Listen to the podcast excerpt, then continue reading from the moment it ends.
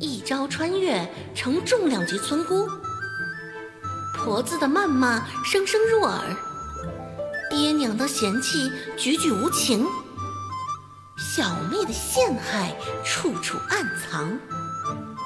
不幸中的万幸，还怀揣着前世的医术，家徒四壁，穷得叮当响，且靠一身医术发家又致富。